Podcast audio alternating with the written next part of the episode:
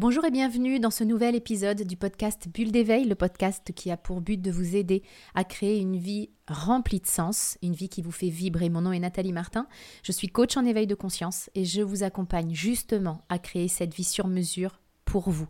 Je mettrai dans la description qui accompagne ce podcast tous les détails pour en savoir plus sur le comment nous pouvons travailler ensemble pour créer une vie qui vous fait vibrer. Comment poser des limites facilement sans créer de conflits? Alors déjà, comment poser des limites? Voilà une question bien complexe. Une question qui traduit le fait que nous sentons bien que poser des limites, c'est nécessaire. Pourquoi? Parce que bien souvent, nous n'en posons pas et nous en payons le prix fort. Quand les limites ne sont pas posées clairement, elles sont dépassées et c'est bien normal puisqu'elles ne sont pas fixées. Et quand les autres dépassent nos limites, ben on se sent envahi, on ne se sent pas respecté et cela génère des émotions, des pensées vraiment désagréables. Il y a donc une partie de nous qui veut poser des limites, qui veut se faire respecter, mais il y a aussi une autre partie qui ne sait pas du tout, du tout comment faire. Pourquoi? Bah Parce qu'on ne nous l'a pas appris. On nous a bien souvent appris à être de gentils garçons, de gentilles filles, qui disent oui à tout dans l'espoir d'être aimés, voire même dans le fantasme complet d'être aimés de tous. On ne sait donc pas poser des limites, mais on voudrait quand même que ce soit facile.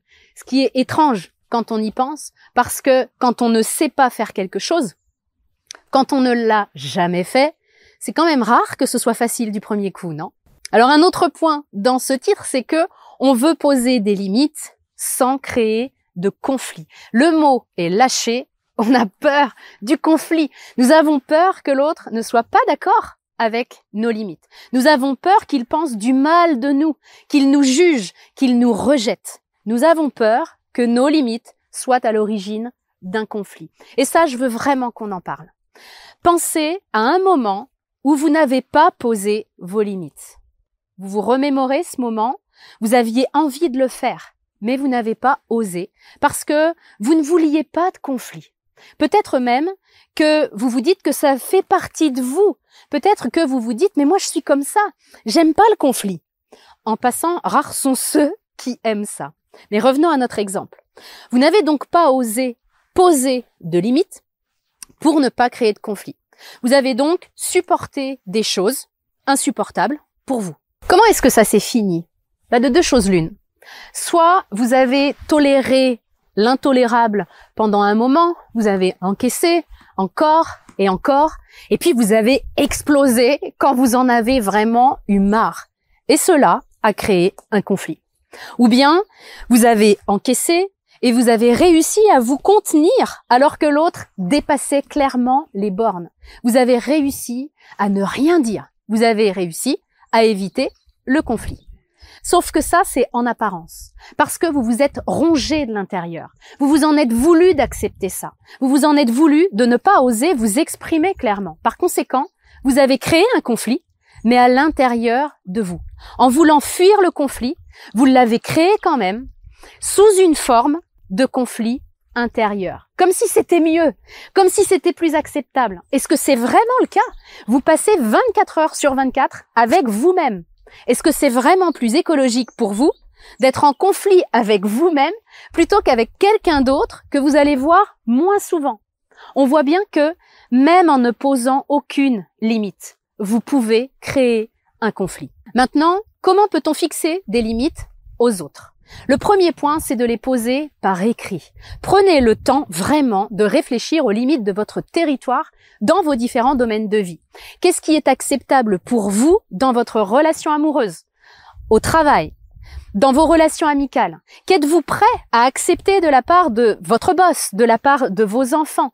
Et qu'est-ce qui est vraiment pour vous hors de question d'accepter? Parce que c'est là que sont vos limites. Et bien souvent, on n'a jamais pris le temps d'y réfléchir posément. Et comme vous n'avez peut-être jamais pris le temps d'y réfléchir posément, bah, je vous invite à le faire maintenant, en mettant la vidéo sur pause, pour noter tout de suite ce qui vous vient spontanément en termes de euh, ce qui est acceptable et ce qui est inacceptable pour vous dans les différents domaines de votre vie. Maintenant que vos limites sont établies, qu'elles sont posées pour vous-même, il vous reste à les exprimer.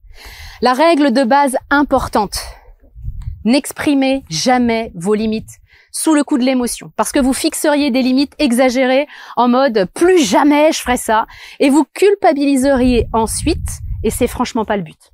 Autre règle de base, vous avez le droit de poser vos limites. Il s'agit juste de vous donner la permission de le faire. D'ailleurs, poser vos limites, c'est un cadeau pour vous, certes, mais aussi pour les autres. Si on prend l'exemple de nos enfants, leur poser des limites, c'est aussi un cadeau à leur faire. Je vous invite à réfléchir à cette question. Quels sont les bénéfices pour vos enfants et pour vous de leur poser des limites et quels seraient les inconvénients si vous n'en posiez pas? Creusez à fond ces deux questions elle est vraie pour vos enfants, mais elle est vraie aussi pour vos conjoints, vos collègues. Et vous allez sentir votre culpabilité s'envoler. Vous serez alors beaucoup plus solide et vous dégagerez plus de certitude parce que ce dernier point, il est super important. Le truc n'est pas seulement de fixer des limites, mais aussi de mettre le maximum de chances de votre côté pour qu'elles soient entendues. Donc l'énergie dans laquelle vous allez les poser, elle est hyper importante. Si je vibre la culpabilité à mort, la réaction de l'autre va être le reflet de ça. Autre point important pour réussir à fixer ses limites, c'est d'accepter que l'autre puisse ne pas les accepter. Accepter qu'il puisse ne pas les comprendre. Nous sommes tous différents et c'est ok si l'autre ne comprend pas vos besoins. Ne reculez pas sur ce qui est important pour vous. Maintenez le dialogue, maintenez le lien et surtout maintenez vos limites puisque vous savez que c'est important pour vous. Mettez beaucoup d'amour dans tout ça pour vous, pour les autres, tout en gardant le cap sur ce qui est vraiment, vraiment important pour vous, sur ce qui n'est pas négociable, sous peine de créer un conflit à l'intérieur de vous. Dernier point, comment faire en sorte que ce soit facile? Bah, Si vous appliquez les différents points que je vous ai donnés, vous allez vous simplifier énormément la tâche. Maintenant, si vous n'avez jamais de votre vie posé de limite à personne, bah, acceptez que les premières fois où vous allez le faire, ce soit challengeant, vraiment, pour vous. Acceptez que ce ne soit pas facile. Ça deviendra de plus en plus facile avec le temps. L'idée de poser ses limites, ça peut se résumer en une phrase. Vous n'êtes ni un paillasson, ni un hérisson. Tout est une question de curseur.